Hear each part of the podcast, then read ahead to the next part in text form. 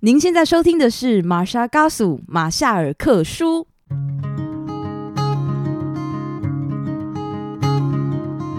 玛莎·嘎苏，你好吗？你今天去了哪里？又做了什么呢？是否还交了些新朋友呢？岛屿的阳光适合阅读。马昆蒂夫想跟您做个朋友，并分享我今天读到的一些心得。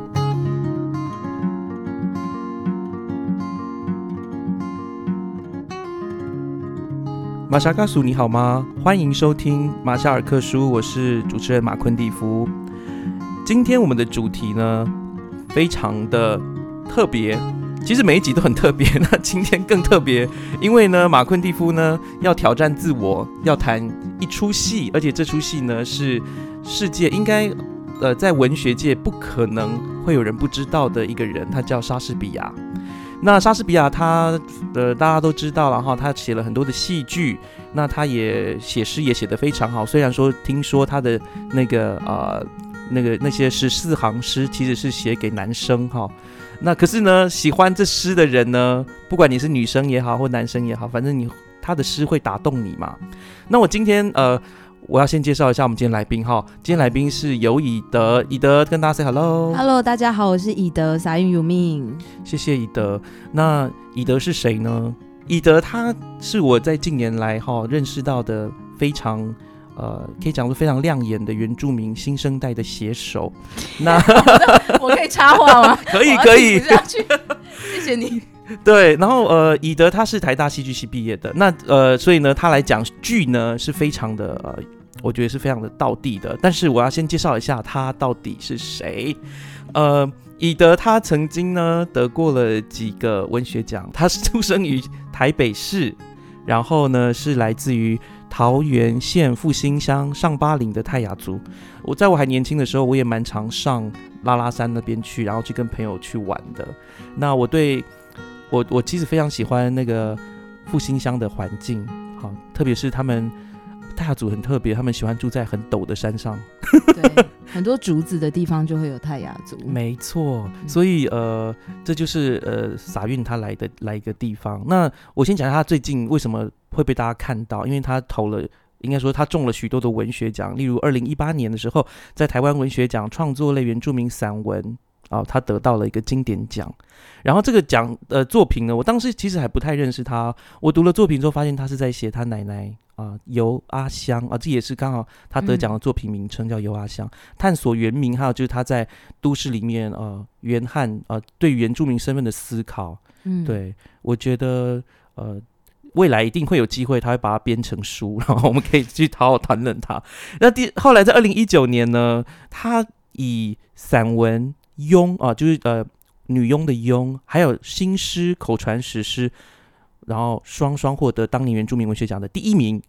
然后呃，我那个时候非常幸运哦，坐在那个撒运的旁边。我说：“哎，这个漂亮年轻的妹妹，竟然我那时候不认得她，我有一小这小姑娘，小姑娘，我竟然有眼不识泰山，然后还在那边跟她聊。”乱乱聊一些东西，反正 anyway，我就觉得哇，也是第一名哎，那一定要好好认识一下。还好当时有伸出友谊之手，要要不然就没有今天的节目。然后他在今年二零二零年啊，非常恭喜他，就是在台北文学奖里面，他的散文又得奖了啊，是优等奖，是他讲关于呃参加足语认证的经验等等，为一个我想是一个动力，然后去铺展一段他的认识自我啦，或者是他对生活的感发。所以这是呃，应该说在网络上查得到的以德。那现在来听听看，呃，以德他自己，他你你自己是学戏剧的吗？对。你当初为什么会踩入这个戏剧的领域？我其实。呃，我喜欢戏剧，单纯只是因为我念了戏剧系。这样，我从小是比较喜欢画画，嗯，然后我高中的时候其实是立志想要考艺术类的科系。那我家人是觉得说，如果你可以考上台大的话，就最好还是念台大这样。然后就做了一些研究，台大艺术类就只有戏剧系嘛，嗯，所以我那时候就研究了一下，我觉得我想要念舞台设计，然后所以我学测的时候其实用那个舞台设计的名额考进去的，但后来。却是用表演毕业，这样这中间当然发生很多事，跟我们等一下要讲的剧本也很有关系。是，我现在为什么会词穷呢？就是因为，因为，因为以德他可以可以说他的舞台的初试提升，也就是我们今天的，可以这么说吗？哦，可以，可以，可以，就是因为今天的剧本啊，凉度。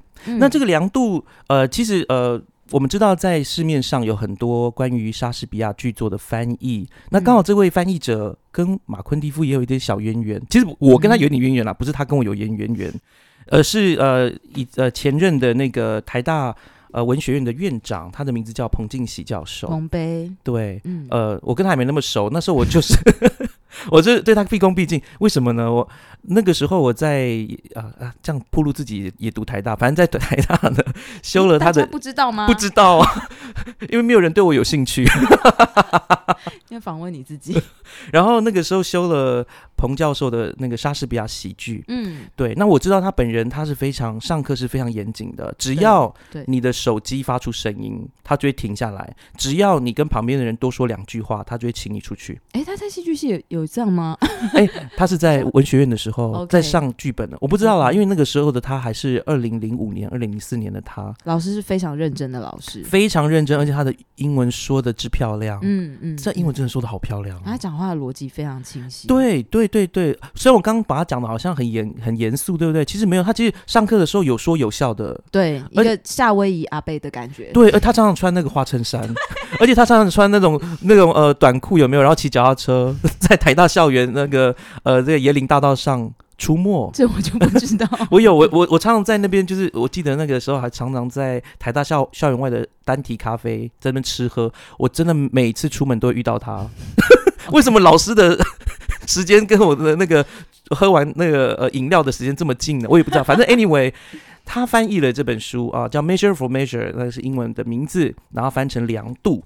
那量度呢？我先讲一下它的基本的背景，然后我再请那个呃伊德呢来跟我分享，就是量度的剧情。好啊，好，那个量度其实它这个《Measure for Measure》呢，主要是出自于圣经的马太福音第七章一到二节。因为我们当中可能有人并不是有宗教背景，我来念一段哈，把这句话念出来。他说：“这个是谁说的呢？耶稣基督啊，耶稣说了，他说你们啊，也就是他的门徒，他说你们不要论断人，免得你们被论断，因为你们怎么论断人，也必怎样被论断。”好，接下来很重要哦，因为跟这个题目有关。你们用什么量器量给人，也必用什么量器量给你们。所以在这边，这个 measure for measure 这边讲的就是这个后面，你用什么量器量给别量人家，你也被你会怎么样被量？那一般来说，如果我们是熟知呃基督教教义的话，大概有几种解释了哈，就是说你就是说你怎么样量人家，人家到时候会用这样的方式量你。嗯，所以呢，例如说简单讲，如果有人犯了错。那你对他的态度呢？你对他的呃论断啊或判断呢是非常恶毒的。那未来你犯错的时候，人家就用以同样恶毒的方式回应你，有点像报应的概念了哈。嗯嗯嗯。但是有另外一种说法是说，你对人家的论断呢，会成为神论断你的方式。嗯哼。对，所以这个这个又更高深了一点。也就是说，假若我们有说以直报怨，以怨报怨，那以德报怨。天哪，你是不是想很久这个梗？所以今天以德非常适合来讲这，从圣经开始铺梗。所以以德抱怨也刚好就是这个呃，这个呃这个剧作呢后来展现出的精神。但是这个剧远远不止于此。那呃我们现在知道这个呃梁度它的这个主题从哪里来？那我现在想要问一下啊，就是想要请以德来给我们分享一下这是什么样的剧？它的可以讲剧情也好，它是怎么样铺展？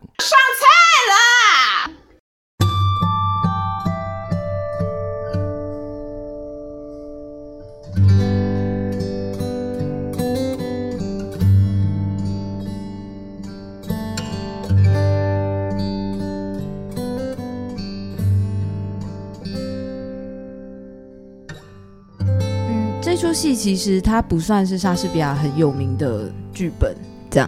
那它其实是在莎士比亚比较中晚期的时候，跟四大悲剧一起出来的一个作品。然后它比较特殊，它是一个问题剧。所谓问题剧呢，就是它在一个呃，它在某一个逻辑底下，它在喜剧的逻辑底下，其实是在探讨一个很严肃的呃道德伦理的问题。这样，那《Measure for Measure》这个剧本，它其实是一个蛮经典杀剧的里面的问题剧。那它本身故事呢，我觉得其实也非常的通俗。它主要是有四个角色，就是公爵跟呃一个摄政，他叫安琪洛，还有女主角是伊瑟贝，是一位修女，还有这位修女的弟弟叫科勒迪。这样。那他大概的剧情就是在说，这个公爵呢，他有一天就是要离开了这个城城上，然后他就找了这位安琪洛来代理他的职位。然后这位修女的弟弟安琪洛先生，呃，不是安安科勒迪先生呢，他因为犯了一个奸淫罪，就是他不小心跟他的未婚妻有了关系，所以他就要被判死刑。就大大概是这样子开头。所以莎士比亚其实在第一幕的时候，他就已经很明确的把每一个角色他们很鲜明的立场跟他们的。嗯，个性跟背景已经都写得很清楚。然后到了第二幕的时候呢，就是这位弟弟的好朋友，就赶快跑去修道院，请这位姐姐去帮弟弟求情。那伊瑟贝呢，他就是去了，去找了安琪洛大人跟他求情。啊，两个人就开始有一个嗯情与法的这个辩论。那在这个唇枪舌战的过程当中呢，安琪洛就有一点被伊瑟贝这个理直气和的说话方式给挑起了他的欲望。嗯。所以他大概大概剧情是这样，所以他嗯后来安琪洛就非常的挣扎，他觉得他他很想要得到这个这位修女，所以他就后来有点用威胁的方式说，如果你跟我发生关系的话，我就可以让你弟弟逃于一死。这样，那对于这位修女伊瑟贝来说，当然是绝对是不可能的嘛。所以这就是出现了一个角色，他的最大障碍就是他他决定要。让他弟弟去死，这样他没有办法接受，在他的道义里面，他没有办法接受这个这个 offer，这样。所以到了最后呢，但公爵其实他说他要出国，他从头到尾都在国内，他假扮成一个牧师神父，对，一个神父，抱歉。然后所以他就是从头到尾都把这些事情看在眼里，然后最后的最后，他就是所谓的以报还一报的方式，他想要让安琪洛定罪，这样大概大概是这样。当然中间有很多其他角色，然后就串出了。嗯，莎士比亚很擅长写的很复杂的人物线，然后更多的剧情，这样子去巩固最中间最主要的问题跟核心，这样。所以这出戏，嗯，我觉得它到现在都还是一个蛮当代的问题，就是在讨论情跟法，我们要怎么样拿捏，这样。谢谢伊德。我刚刚在听你讲的时候呢，我就在想，嗯，呃，我们可以从一开始来讲好了。哦，好啊，好啊。对，因为呃，我自己在呃，我要说一下啊，就是那个伊德他他以前在台大戏剧系系的时候呢，那个时候才二年级的他，竟然拿到了这么大的角色，因为是女主角，而且这个女主角是个修女，这应该是没有什么情欲的表现才对，因为它里面其实，可是你看哦，我刚刚。之前哈，就是刚刚节目之前跟以德吃饭的时候，我就问说：“哎，十八岁的你在演这个角色的时候，你觉得如何？”我我想问一下以德，你你跟大家讲一下你当时的一个感受。我觉得我那时候没有感受可言呢，我完全都在想说我要背这些诗句，超级紧张，我尽可能的把我自己抛在脑后，所以我觉得其实我现在回想，我觉得蛮可惜的，就是我那时候实在太紧张了，所以。呃，尤其是莎剧，他又非常的诗意，他讲出来的东西是，嗯，我觉得翻成中文之后，其实要蛮蛮努力的去想象出那个画面，所以观众才有可能透过你的表演去理解那个诗现在来到了什么什么句子这样。所以我觉得那时候有点太用力的在想这件事情。那我觉得就角色的部分来说。嗯，因为我自己本身就是基督徒，所以我就是对于伊瑟贝本来就还蛮有同感的。而且我因为要演这出戏，我看了大概四次的《修女也疯狂》。对不起，没料到那么没深度。没有，因为是喜剧呀，所以我在想，你可能也要揣摩喜剧的部分啦，就是怎么在在呃严谨跟那种幽默当中找到一个平衡。可是事实上，以德演的那个角色，他从头到尾真的都很悲情，对，愤怒，对，悲愤。他还蛮像人权律师的，对。可是呃，事实上，当然这是我想可能跟导演还有当时他们感觉应该要这样呈现。那另外一个部分是，如果大家哦这样讲那么多，大家听到这里一定很好奇，哎，这个戏剧看得到吗？是看得到的哦，而且可以看，请搜寻。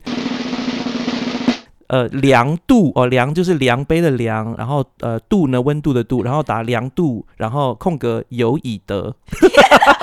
我就我就是这样子找到了呃以德的那个当年的一个演出，然后我我我我会跟他讲，其实呃以德他是非常谦虚啦，他真的他真的是非常超龄的演出。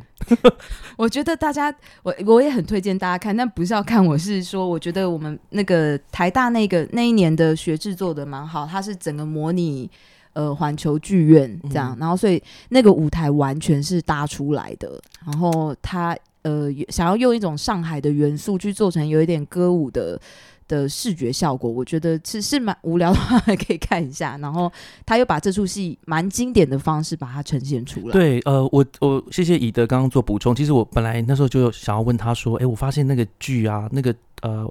舞台搭的，我觉得好有水准，因为我印象中在台大看剧没有看过那样的舞台。在鹿鸣堂里面，你有去过鹿鸣堂有，但是它可以搭成那样子，两对自己搭的，对自己搭的，就是二楼那模拟环球剧院的包厢，这样整个连包厢都搭出来，我觉得还蛮蛮蛮有趣的一个经验。你会发现说，原来一一个二层楼的一个布景，一下子可以是妓院的楼房，一下子又是监狱，一下子又是那个，对，就是我觉得很善用那个。呃，那个东西，而且还甚至是一个欲望之窗，有有一个地方，对不对？荡秋千，对对对，荡秋千。所以大家一定很好奇，哎，到底在演什么？去看吧。所以呃，好，我那我就讲一下，其实呃，嗯。这个剧我觉得从头细讲一下。刚刚以德刚刚分析的很呃讲的非常好，他拆解的很好。但是有一些地方那个细节，我认为从呃细节讲会比较清楚。例如说，其实一戏的一开始呢是呃有是一个一个我可以讲妓院吗？这样可以啊。你说我们那个转译版本青楼，对对，转译的版本它是放就是一个青楼，然后有人就来讲说，哎那个。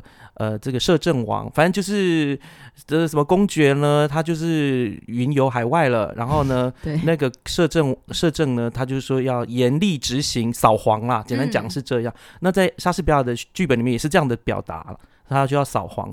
那这样的话，这这一群青楼的人就啊就很难过啊。然后他们又被拆掉嘛，又被他们躲起来。好，那所以可以从一开始剧剧的一个推展，你就知道一件事情。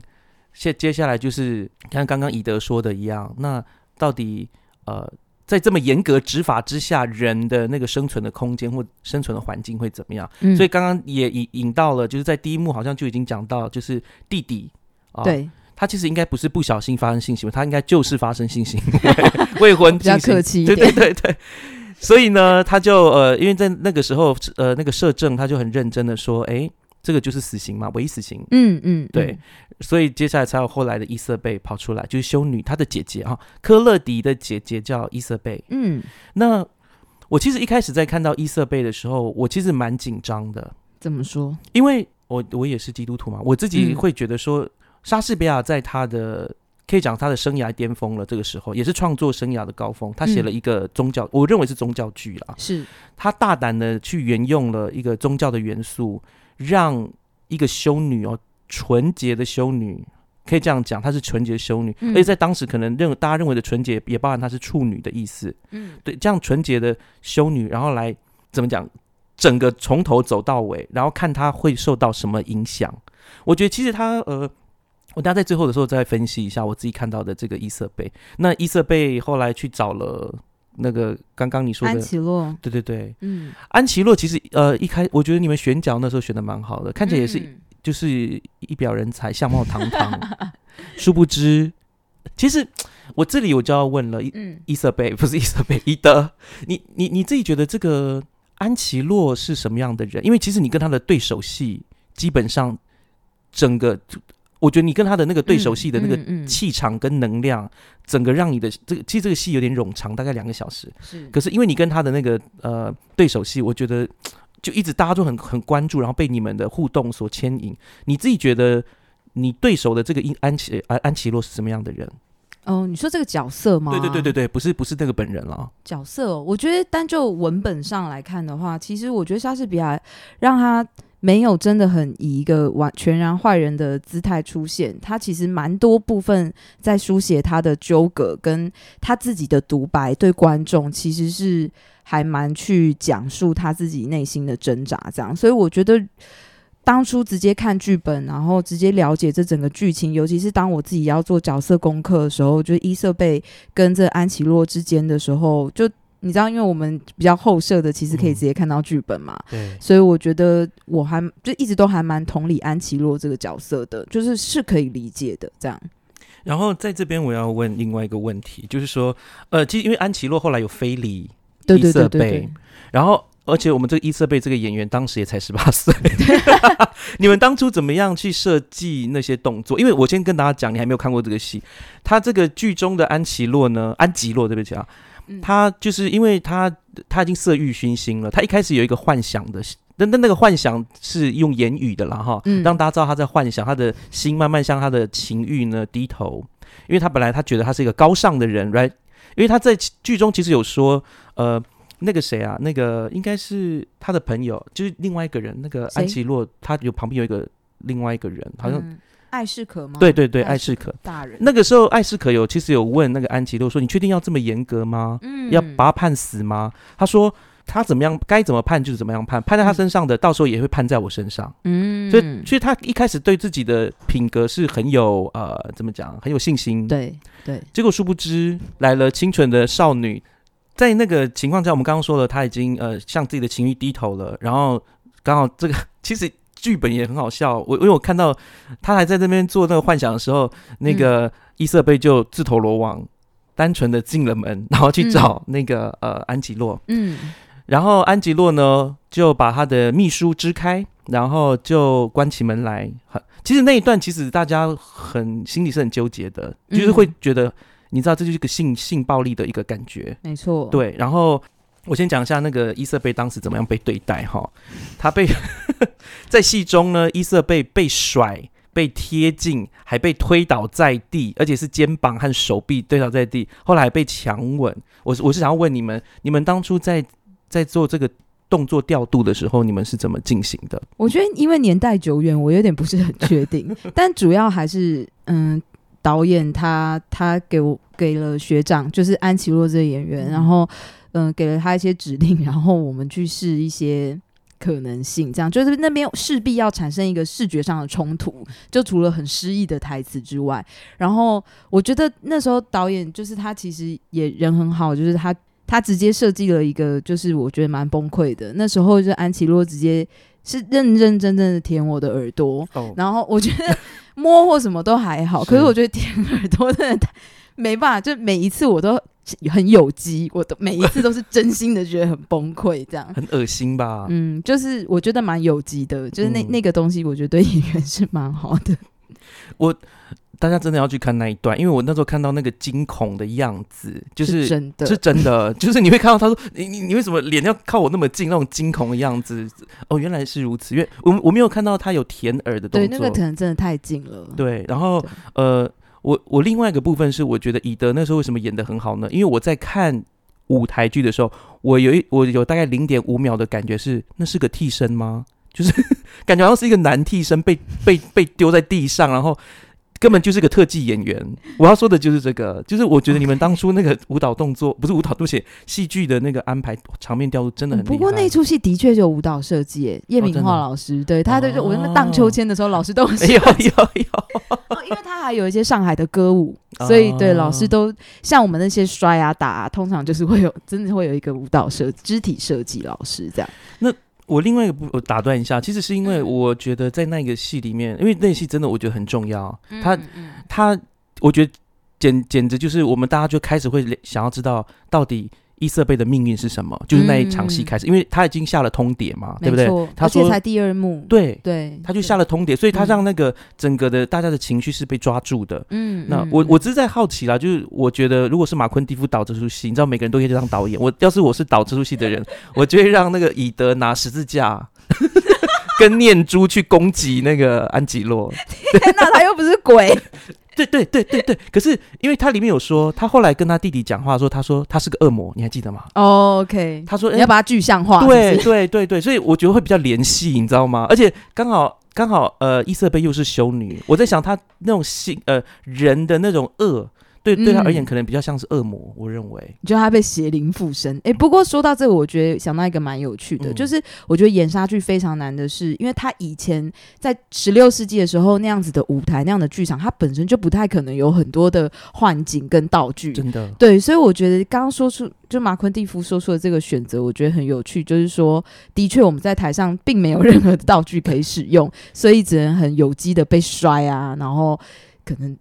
嗯，仰望苍天呐，这一类的就没什么选择。真的，对，所以我觉得这也是如果我现在可以再演一次的话，哎，还是说你倒，然后我再演一次，因为拿出了这个十字架，可能只能演广播剧了，这样的话，按照我们的节目形态。对对，但我觉得就是这个东西可以再想一想，是蛮有趣的。也是因为刚刚那个呃，以德刚刚提到这个啊，所以我觉得当我在看你们那出戏的时候，我就觉得你们画面真的做的很好。就是说，用这么你知道那个场景是有限的，然后确实要变化出不同的场景，变换那个空间感。嗯，导演很会调度，真的非常厉害。嗯，好，那另外一个部分呢，我想要问一下以德，就是其实刚刚他有稍微提到啦，就是说他会怎么样重新演。不过我这边想要问他，就是说，呃，跟这个剧没有关系，而是跟你当初获得这个角色，你你觉得你那时候才大二，你为什么会得到这个？因为我听说好像来选这个角的人也很多嘛。嗯嗯，我觉得可能是因为我自己在那时候 audition 的那个单子上面，我写说我是虔诚的基督徒，我觉得很有可能，我觉得非常可能，但我没有真的去问过老师就导演这件事情，但我觉得有可能，对，是是，嗯。呃，如果真的大家有时间，我我我认为啦，如果我们今天讲的这个剧本叫《凉度》，嗯，如果你没有看它的呃实际上的展演，是很可惜的。我真的会建议大家，如果你对这个剧本呢，你会觉得，哎，其实杀剧都是这样的。你你看文本，你有它，你有它的乐趣，因为它的呃词很美，然后你可以想象，甚至不用演，你就可以感觉得到他要讲什么。但是你看到戏剧本身的时候，你会很惊讶，它。必须要以不同的方式呈现，嗯，对，因为呃，我那时候在上呃杀剧的时候，老师就说了，对于那个时候而言，他们呃物质啊，或者是那个场景，有时候你看到直接呃那个莎士比亚他是很幸运，因为他有环球剧场，没错，然后他可以做一些场面调度啊，例如说那个时候他还可以把它全按，然后。那个上面有一个什么烛光下来，就很像月光这样，他可以做到那样子，因为他有一个剧场。可是很多时候大家是演那个野台戏，你知道吗？嗯嗯。所以野台戏没有那些东西怎么办呢？他只能用语言告诉你。嗯嗯。对对对，他用语言告诉你说：“哦，现在是晚上白天，然后闻到花香，花多香。”因为大家没有办法闻到或者想象花有多香，他就讲形容，或者是啊。这个女，我梦中的女孩，她多美啊！什么，他就用他的语言来让你好像可以具象化。嗯，比较倾向是听戏这样。对对。哎，怎么又有点戏曲了？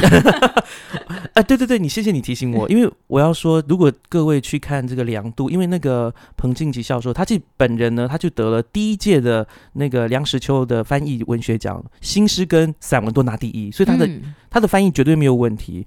那只是因为他学习的是，呃，他也很。了解中国戏曲，所以他在翻译 翻译。我自己个人，然后老师不要打我哈。我自己个人在看他的翻译的时候，我真的会有一种好像看中国戏曲的感觉。我觉得好跨域哦。对，没办法，我们的人现在人就这样子啊，这叫斜杠吧。老师也是斜杠啊，又是戏剧，又是这么一说，好像也是一桌而已。好，那我现在要进入那个延伸的题组了哈。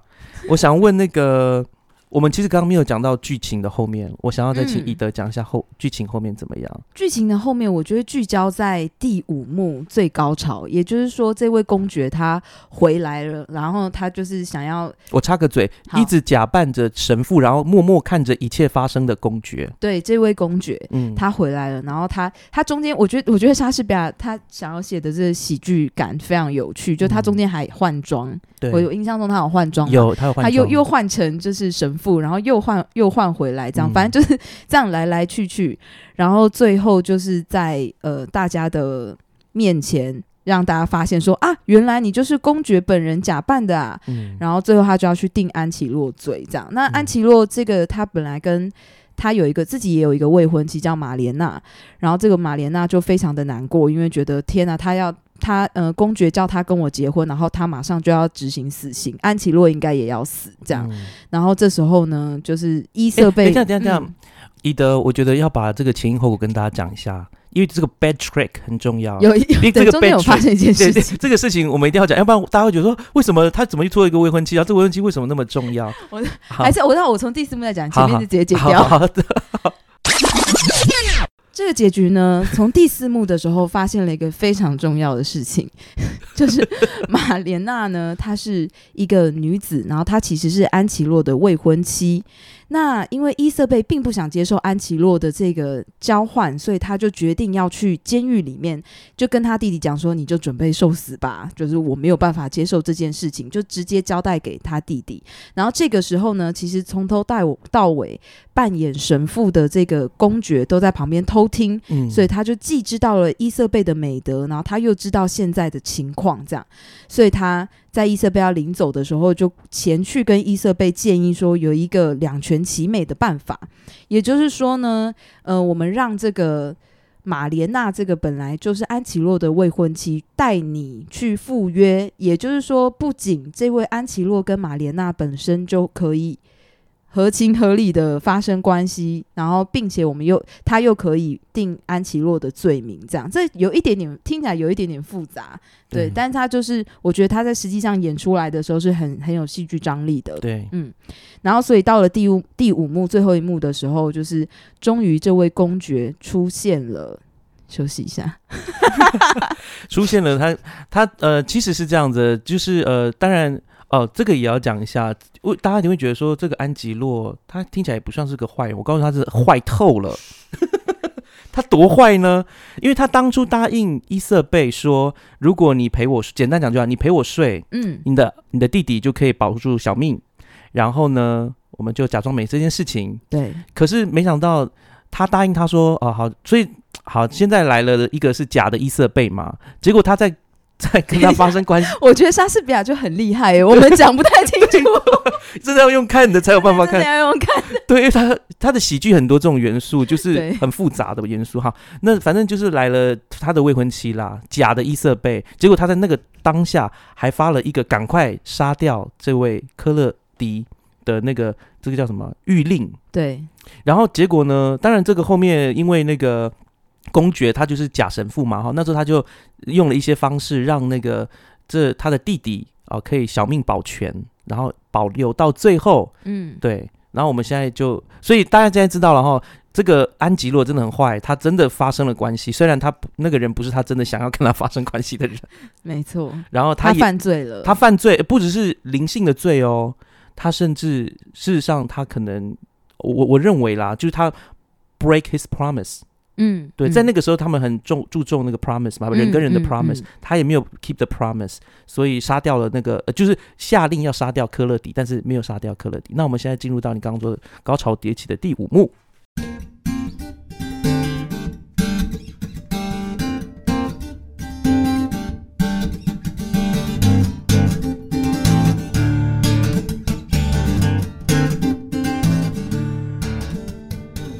结果第五幕，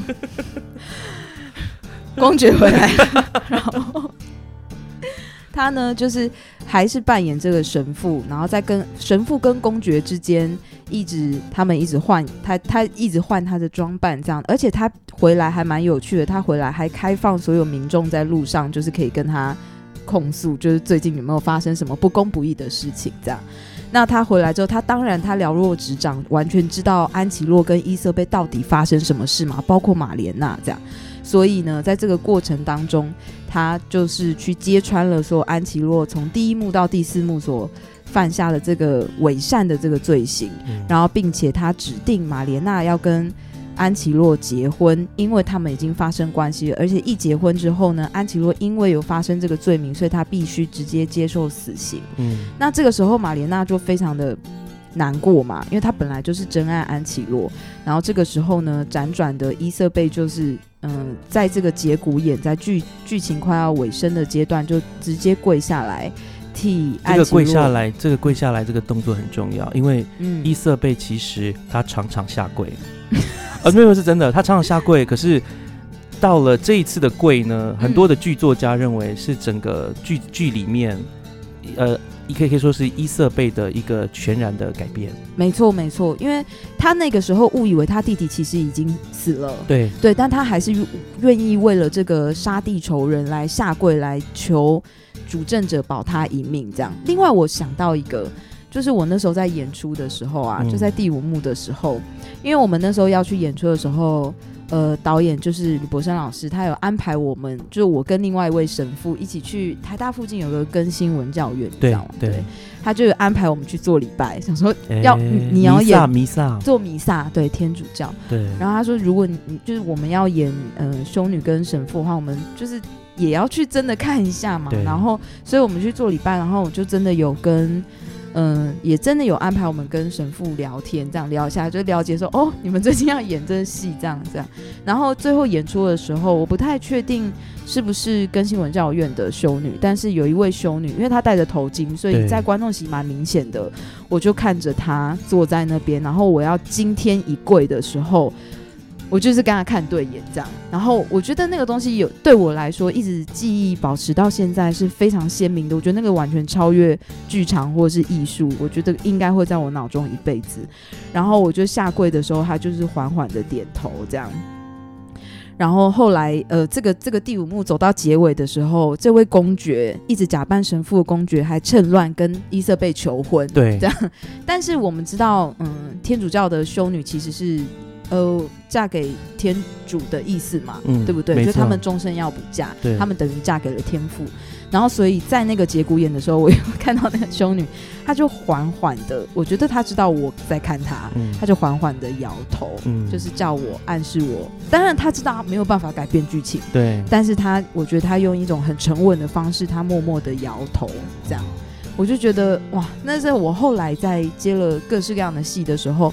总是会想要跟观众有一些互动，或是尝试看到观众的眼神。但我觉得那一次是令我至今还是印象最深刻的。哇，谢谢一德，这个是我在看剧绝对看不到的。因为 谢谢你分析，因为呃，为什么我们刚刚说呃，为什么我我我从头到尾一直在说伊瑟贝这个角色很重要？呃，我记得今天我在这个节目之前，我突然有一个想法，嗯，就是说伊瑟贝她是唯一里里面了哈，她是一个。最鲜明的女性的角色，然后她她承载的是三种不同欲望的课题。那哪三种欲望呢？一啊，应该这样说，伊瑟贝在中一被一直被当做实践自私爱的对象。例如说安杰洛的性欲，他是情爱。嗯。那我当然我有查圣经的经文，我先讲一下他的代表，就是我觉得安杰洛是他的性，他是把呃他把伊伊伊伊瑟贝当做性爱的一个一个。对象，然后公爵呢是他权力支配的对象，因为他其实我我我我呃，如果大家去看戏哦，我其实最讨厌的人是公爵。哦，对啊，对啊，我也是，我也是，到底在干嘛？对，为什么你还要去试探他的真 正？最伪善的就是你。对对对对，要不，而且这个公爵他也很巧妙的哦，他从一个最高的，例如说呃政治的呃位位置，他跑到一个灵性上属灵的最高位置，也就是神父。也就是他其实一直对权力都是有那样的欲望，而他现在想要支配的是一个想要全心向主的修女，还跟他趁乱求婚。嗯，所以这个人真的很很很不不可以，你知道吗？也是一个渣男，你知道？所以今天为我们今天题目说修女，请问该不该原谅渣男？有三种渣哈，这第一种渣是性欲渣，第二种渣是权力渣，第三种渣是就是牺牲。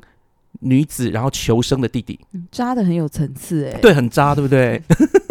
三种不同的渣，弟弟的求生，你看哦，是他姐姐，他知道姐姐爱他，爱到不行，嗯，结果他竟然跟他姐姐说：“那你就去跟那个安杰洛那个吧，就是想要苟延存活。”对，嗯，他完全不把姐姐的爱当做一回事。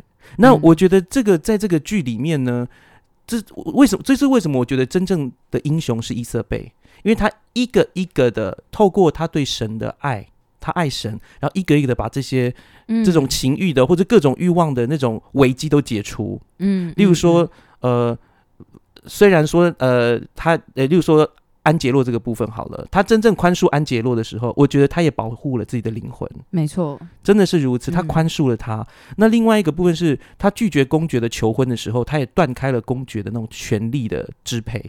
因为如果嫁给他，那 那他他等于就是他从神对，就是他对他真正爱的人，也就是天父，呃，转移到他的手下了，这样就不不对了。再来是他去斥责弟弟去死的时候，其实他是在正开亲情的无理要求，没错。所以他他成呃他，我觉得他因为有信仰的关系，他成为一个自觉的爱的主体，他拒绝成为爱的客体。而且拒绝以爱为名的尊严剥削，嗯，这是我今天在呃来这个节目之前，我就想，哎，这伊瑟贝真的是个大英雄。虽然有的剧作家会认为他才是整个剧章最大的问题，因为他为什么？我有看到一些，他反正意思就是说他。因为他的一些不愿意屈从，导致了大家都有这么多的问题。假若对对对，这个角度对，从从这个角度，可是我我自己感觉是因为他的那个，我觉得他是有非常高洁的品格。嗯，他非常有原则。是在第第二幕第四景的时候，他来，他告诉那安琪洛说他。嗯，希望他饶他弟弟一命。然后安琪洛就是后来又发他来，对。然后他也进来，然后就说：“大人，您考虑的怎么样？”然后他说：“你弟弟还是要一死。”他说：“啊，我知道了，谢谢。”然后就要走了。就是由此可见，他是一个非常干脆的人。对，是就嗯，我觉得那个呃，我伊德演的那个版本，我也是觉得觉得他他就是傻大姐，不是傻大姐，就他又会把那种什么叫萌呆萌，是不是？我不知道有这种吗？什么？我不知道，好像现在有一个词语啦，形容这种女孩子就是很天真、很可爱，然后有点呆呆的。可是事实上，她有自己的对，很直率。对对对，她不是呆的。我刚刚我把话收回，这个伊瑟贝绝对不呆，她非常的聪明，而且她据理力争，很有原则。嗯，所以呃，这是大概我对于这个剧我非常喜爱的部分。那不知道各位今天听了这个关于《凉度》这个剧作，嗯，你们对于你会怎么样？如果你是伊瑟贝？你会怎么样去面对生活当中可能出现的？因为其实我们拉到生活来谈好了。其实，在这个世界上面，呃，我自己就有目睹过那种呃职场的性骚扰哦，但是不是对我啦？OK，但是他是对一个女孩子的职场性骚扰。那个时候，我当下还没有发现的是性骚扰。我讲个故事给大家听。反正我那个时候跟有一群人，我们都是不认识的人，然后我们去受训要做这个工作。然后来了一个像是一个主管的人，然后他那个课，他意思就是说，他说为了达到为了成功，我们需要牺牲一些东西。好，他反正他是一个让人极度不舒服的一个人，哈，一个男子。结果呢，他看到一个女孩子，我们当中的一位小姐，他就说：“哎，你的身材很好，你要不要站起来给大家看一下？”嗯，然后当下我其实觉得很不舒服，我会觉得说，老子才不想看，想看的只有你。可是因为那个小姐她觉得没没差，我有我我我们有用眼神交流，她觉得没问题，她就真的站起来。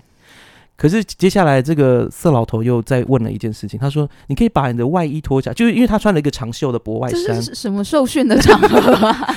我跟他讲，绝对不是八大行业的受训，是一个正派的工作，很不合理。然后那个那个小姐呢，就真的把外衣脱下，反正她有穿短袖啦，还 OK。但是呢，接下来那个。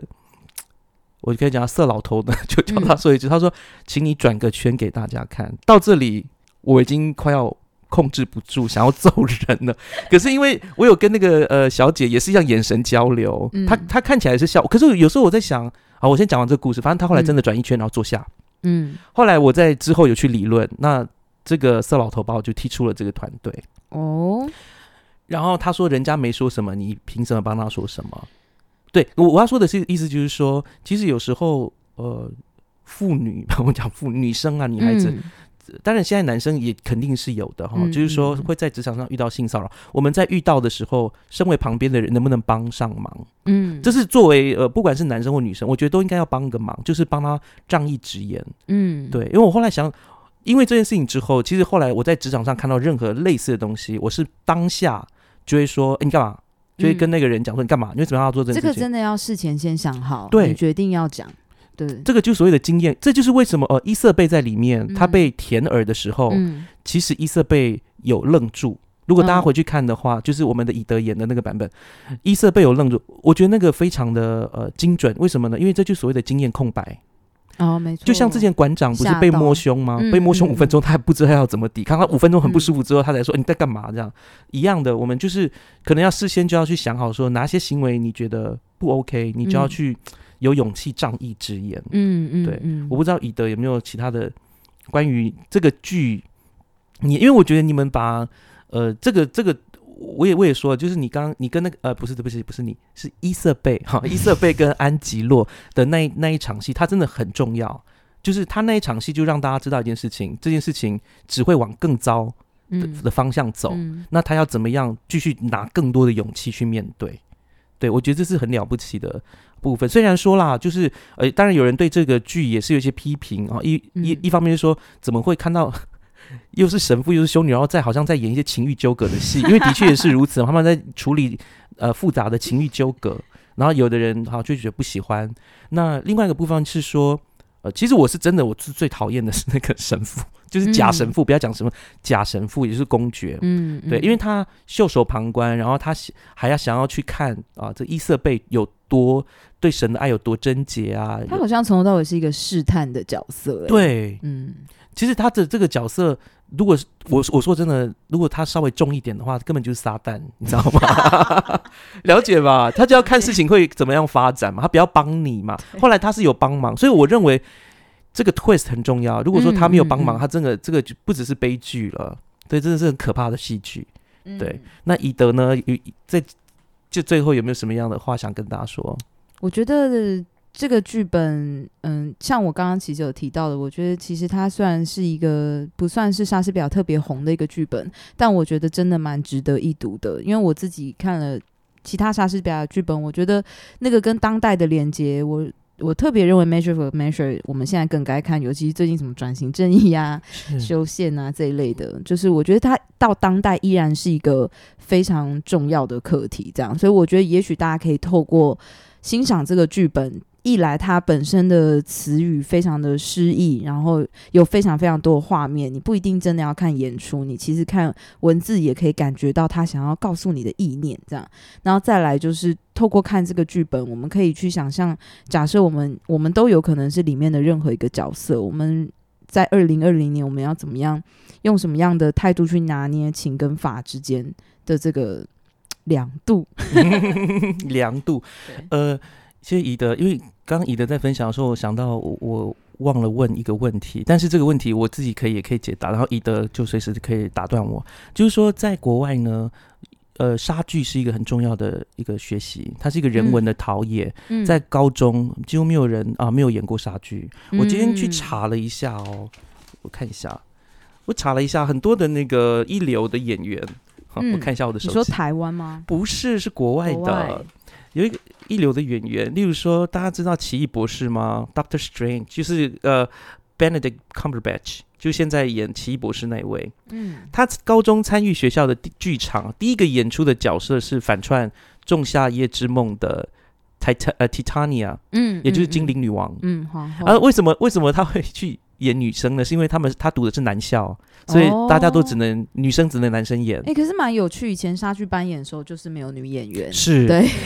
跟 跟各位复古。对对对，跟各位讲，如果有这种的剧啊，剧场，因为啊，现在啊，现在应该不太可能。之前还有一些这种剧团，国外的男女都是由男生演的，很有趣，而且他们的喜剧超级搞笑，你就会知道有一种反串感。对，反串。现在的话，政治正确吗？如果笑他，合理吗？我不知道哎，因为其实我也很担心说，哎，可是我看了之后就觉得很搞笑，因为想说是男生嘛，所以他的一些动作可能就比较不会那么顾忌这样子。好，然后另外一个部分是谁也演那个大家知道那个甘道夫吗？甘道夫就是演魔戒那个甘道夫，知道知道。呃，他叫做 Ian McLean McKellar 吧，Ian Ian 麦克连。他的第一出舞舞台剧呢，也是杀剧，叫做《无事生非》。嗯，还有我自己很喜欢的一个演员叫 Ben Whiteshaw，他呃，如果大家有看那个《零零七》最新的《零零七》的话，那里面的 Q，一个 Q 个年男生，他就是很会做道具的年轻 Q。他呢，他他当初一一大学毕业接到的第一个角色也是呃哈姆雷特的哈姆雷特。其实好像大部分欧美国家都。呃，他们的戏剧教育就非常着重在杀剧的表演上面，因为杀剧，我觉得就我自己个人的经验啦，杀剧它蛮没有办法逃避你内心的怀疑跟恐惧，因为一来它非常失意，然后再来是他在台上根本没有任何的什么写实的道具，你还可以去折衣服啊什么的，然后再来他直接对观众，观众是他的对象，然后直接倾诉你内心，一边讲一边也自己一边听一边发现哦，原来我是这个心情，所以你一旦你演员没有理清楚。中间的为何的话，你就会在台上会是非常恐惧、恐慌的。所以我觉得这这整个杀剧的训练会让一个演员，我自己认为啦，就是透过杀剧的表演练习，基本上可以练到大部分的演员在台上需要拥有的素质。这样，所以我觉得国外一直很重视这个，但但国内也是，我觉得好像大部分的戏剧系应该也是杀剧都也是很重要的一个课程。这样，因为就是我像我刚刚讲的杀剧，它很。特殊的这个地位，这样对。那我想问以德，你自己这是你大学啊，可以说是初试提升的舞台剧作品。后来你又演了很多出剧，你觉得真的是今天最后一个问题哈？今天把你在想说哪一面？在哪一面呢？在讲一没有哈？就想问你说，你觉得你在呃，你经历过这么多角色，那么多的剧本？然后虽然说这个剧现在离你啊有点远了，就是说很早以前演的，那你觉得它跟其他剧有什么特殊之处呢？或者是说你自己觉得，当你回想起来，你都觉得记忆犹新？我觉得，因为它本身是我第一个真的比较中型的售票演出，嗯，然后我觉得我自己很多很多在学校学的理论的东西，然后是第一次真的实际在一个剧本上面做执行，这样，然后我。与其说我在那出戏到底学了多少，我应该是在那出戏真的发现自己哪里不足比较多。对，所以后来如何修正，我其实，在剧场工作大概呃毕业之后大概五六年嘛的时间，都还是一直在演戏。当然有时候有停下来，然后做别的事，比如说写作。我是写得好，还好有停下来写作。真的，我后来发现真的没事可以去做一下别的事情。对，然后所以我觉得那一出戏都一直呃。